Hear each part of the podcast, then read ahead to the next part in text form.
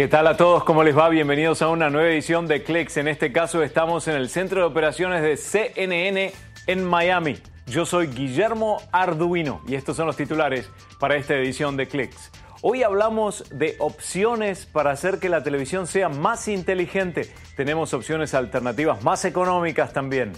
Además, la evolución de la industria de los robots. Ahora el cambio viene de la mano de los teléfonos inteligentes. Y también...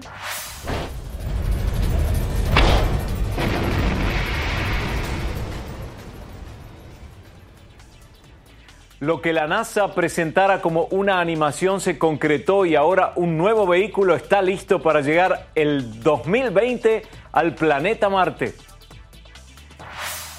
Bueno, quiero comenzar con noticias de la empresa Tesla. Un estudio de la firma europea Aurora Energy Research comparte noticias poco alentadoras para con su nuevo camión eléctrico. Según el informe, la recarga de la batería de su nuevo camión eléctrico necesita el equivalente a 4.000 viviendas en términos de energía. La potencia requerida por el megacargador para lograr una carga en el tiempo estipulado sería 1.600 kilovatios, que es el equivalente al promedio de energía usado en miles de hogares. Al interrogar a Tesla sobre estos cálculos, la firma se negó a responder. En tanto, Elon Musk, director ejecutivo de Tesla, había dicho anteriormente que los megacargadores serían alimentados con energía solar, pero la compañía no ha confirmado si ante la falta de sol también estarían conectados a la red eléctrica silencio en ese aspecto por parte de Tesla, pero donde sí se ha pronunciado es en la fecha de entrega de estos modelos. Los primeros camiones saldrán al mercado en el año 2019. Seguimos con vehículos ahora porque el nuevo Jeep Wrangler ahora presentó en sociedad su nueva opción híbrida y dado que los fanáticos de este auto no son muy adeptos a los cambios, no se sorprendan si cuesta notar que se trata del nuevo vehículo del modelo 2018. Sale al mercado con cuatro cilindros, pero en fábrica aseguran que su sistema de baterías le da más fuerza que un V6 regular, además de un ahorro de combustible sin igual. El modelo V6 continúa en disponibilidad y por primera vez en Estados Unidos el Wrangler también viene con la opción de combustible diésel. Bueno, y si ustedes usan Snapchat, atención con los cambios, tiene que ver con la forma en que muestra el contenido de amigos y de socios creadores de contenido. La idea de Snapchat es atraer de nuevo a sus usuarios, quienes podrían haberse pasado a Instagram Stories, WhatsApp Status o Facebook Stories. Snapchat básicamente sigue los pasos de Facebook, que se encuentra probando una línea de tiempo en la que de un lado tendremos las historias de nuestros amigos y del otro toda la información de páginas que seguimos.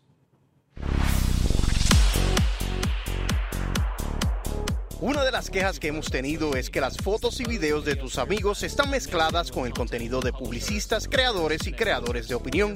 Pero tus amigos no son contenido, son relaciones. Es por eso que hoy separamos el contenido social del contenido de medios y reorganizamos a Snapchat alrededor de tus relaciones para hacerlo más personal.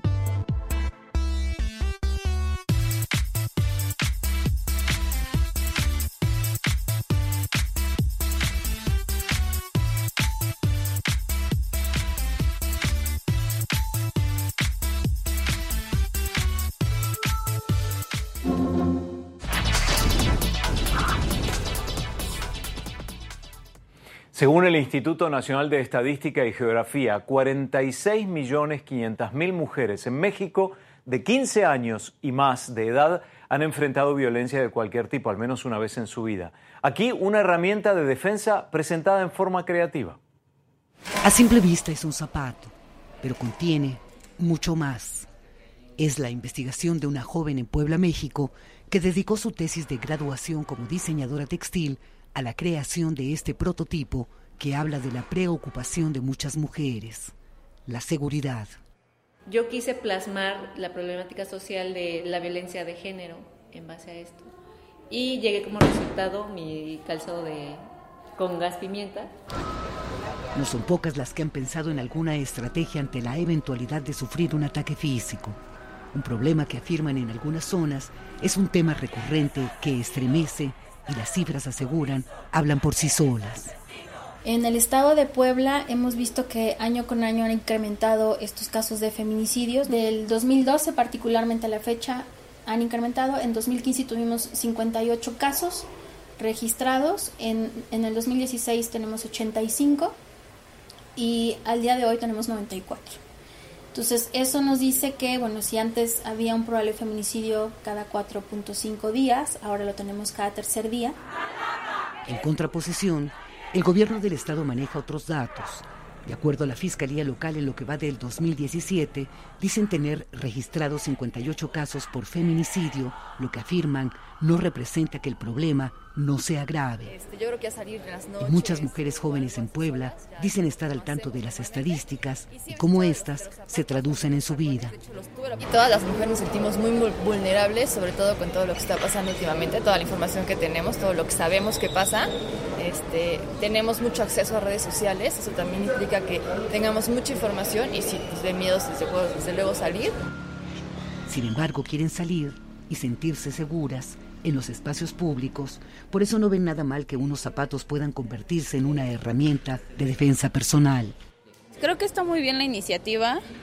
Eh, la verdad es algo que hemos tenido que llegar pues por la inseguridad que sufrimos y más ahorita como estudiante y a la edad que pues que tenemos nosotros pues nos gusta salir y a veces podemos no medir eh, la, seguridad. A veces siento que no hay que hacer las cosas como muy públicas de que existen estas cosas porque pues las personas malas se van a van a saber y ya van a saber cómo reaccionar ante nuestra reacción de defensa. Para Ditsa Aramburu, aunque sabe que un zapato no resuelve el problema, sí puede hacer una diferencia y por ello apuesta. El diseño del tacón tiene un una pequeña cavidad donde va este, el gas pimienta y que se puede sacar de una forma más accesible. El gas pimienta cuenta con un, este, con un pequeño segurito que se jala y ya listo para usarse. CNN, Ciudad de México. Solución creativa, ¿eh? Al regresar hablamos de dispositivos que hacen más inteligente a la televisión. Aura López desde México nos visita para ello. Ya volvemos.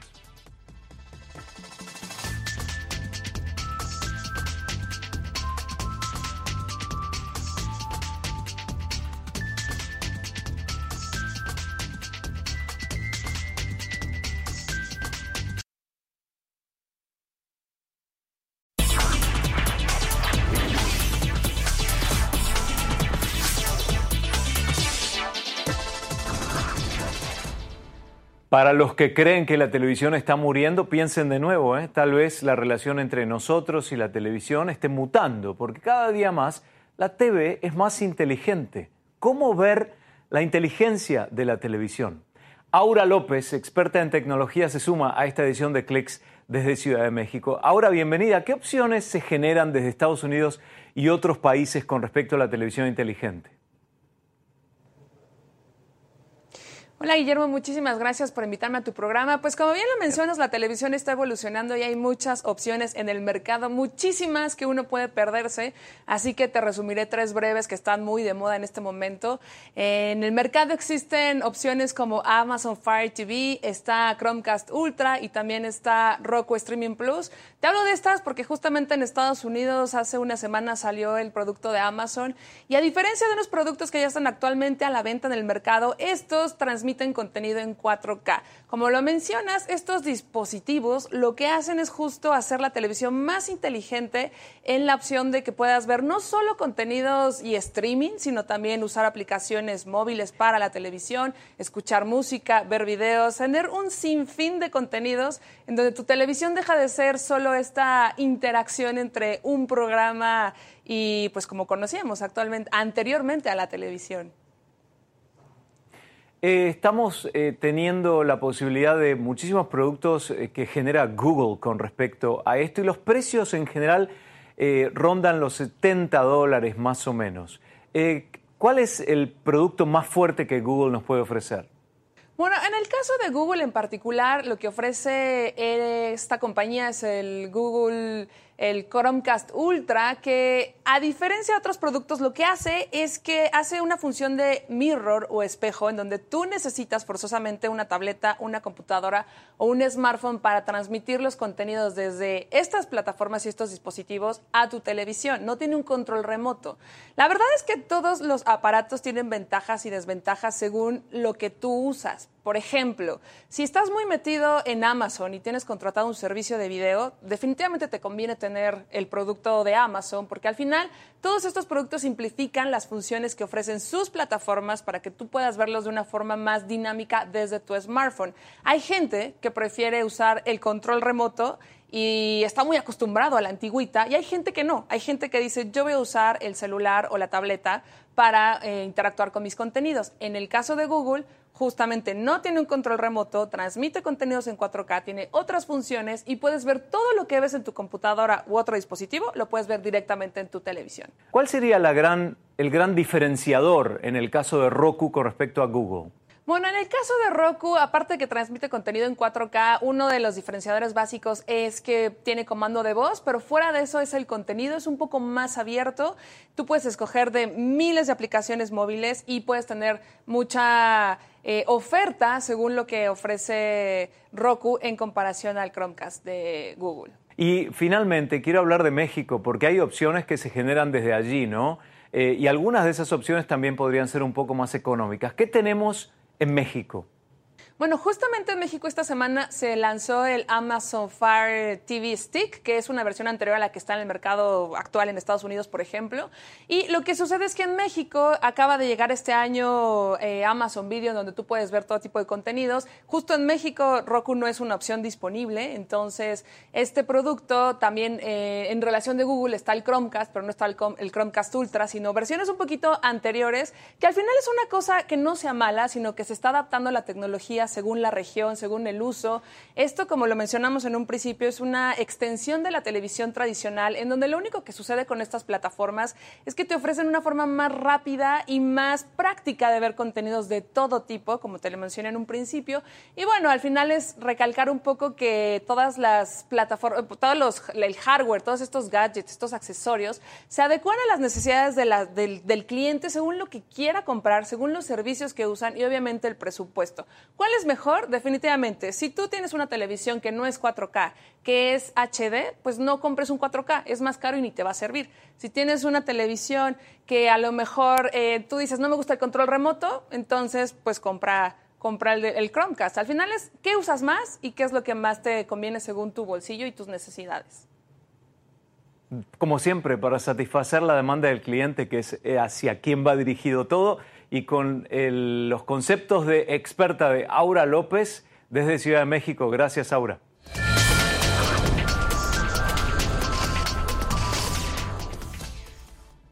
La red social Facebook hizo importantes anuncios que tienen que ver con su responsabilidad social. Entre otras medidas, dio a conocer la creación de un fondo de 50 millones de dólares para la recuperación luego de la eventualidad de desastres naturales en el año que viene, 2018.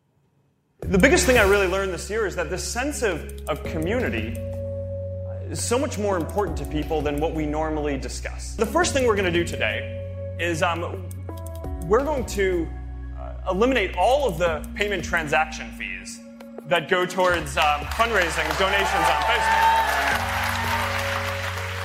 So we're also announcing that we're creating a $50 million annual Facebook donations fund to match all of the donations that are made on Facebook to, to causes each year. Just like what we're doing with the fundraiser API, um, we want to open up the community help API. So that way disaster relief organizations can get access to more of the, the, the data that's, uh, that's in the tool to help direct their resources towards the people who need them. So now uh, organizations like the Red Cross are going to have access to data from community help to see where people need certain resources. And they're going to have access to tools like our location tools and our network to make sure that their supplies are actually getting to the people who need them. La responsabilidad social de las empresas. Hagamos una pausa para ponernos al tanto de las noticias más importantes ahora.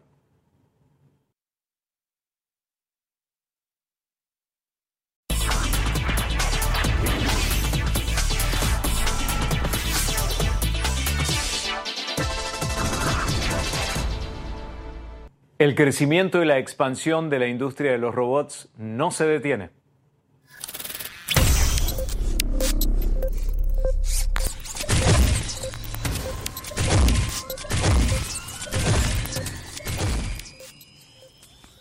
Y ahora los propios teléfonos inteligentes y tabletas sirven de control remoto para pilotearlos.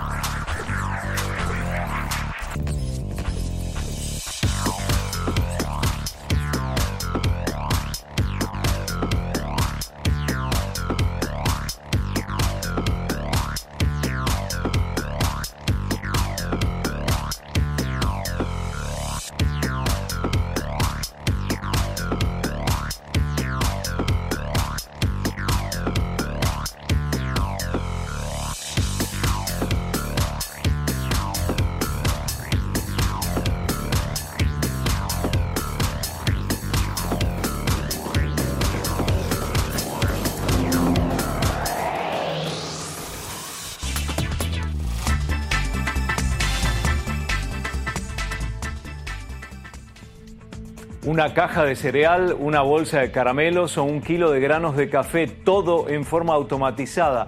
Un nuevo sistema desarrollado por Ocado, la red de supermercados en línea más importantes del mundo, consiste en una máquina que toma los productos de las góndolas para cumplir con los pedidos de sus clientes. La máquina cuenta con una copa succionadora en el extremo del brazo electrónico que se desciende para elegir el producto. Se utiliza un sistema de reconocimiento de empaquetado basado en modelos de tres dimensiones. Entonces, el robot encuentra el ítem que busca luego de haber identificado los datos con una cámara 3D. Una vez que el robot toma el producto, el sistema rota para leer el objeto y así lee el código de barras y confirma que es el correcto. Y de esta forma ya estará listo para la entrega final.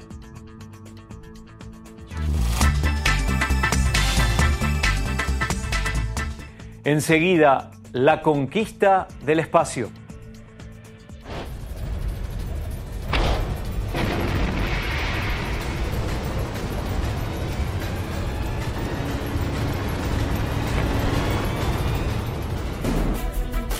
Marte está cada vez más cerca y la NASA tiene ya todo listo para lograr su misión Marte 2020. Con eso volvemos.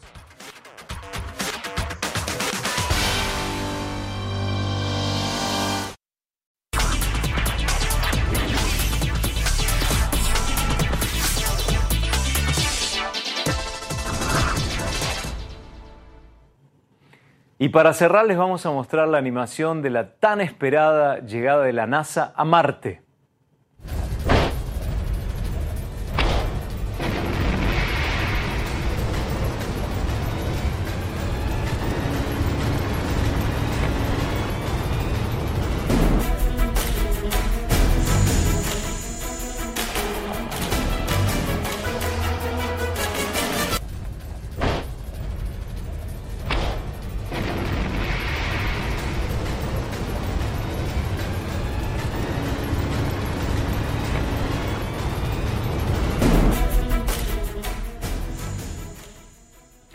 Y en concreto ahora tenemos imágenes del nuevo rover de la NASA que explorará el planeta y es un vehículo todoterreno que se está construyendo para la misión programada en el 2020 y esa misión tiene planeado obtener y recopilar muestras de Marte para enviarlas a la Tierra. El nuevo rover cuenta con un rayo láser ultravioleta que puede percibir el brillo de átomos de carbono y además integra en su sistema un radar capaz de analizar lo que yace bajo la superficie hasta una profundidad de 32 pies.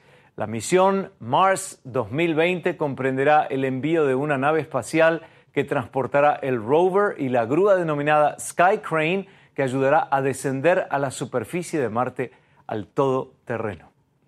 Y así llegamos al final de esta edición de hoy. Estamos por supuesto en facebook.com barra. Agradecemos a Mark Swanson en la dirección de hoy y que nos acompañó desde la ciudad de Atlanta. Yo soy Guillermo Arduino. Nos vemos en la próxima edición.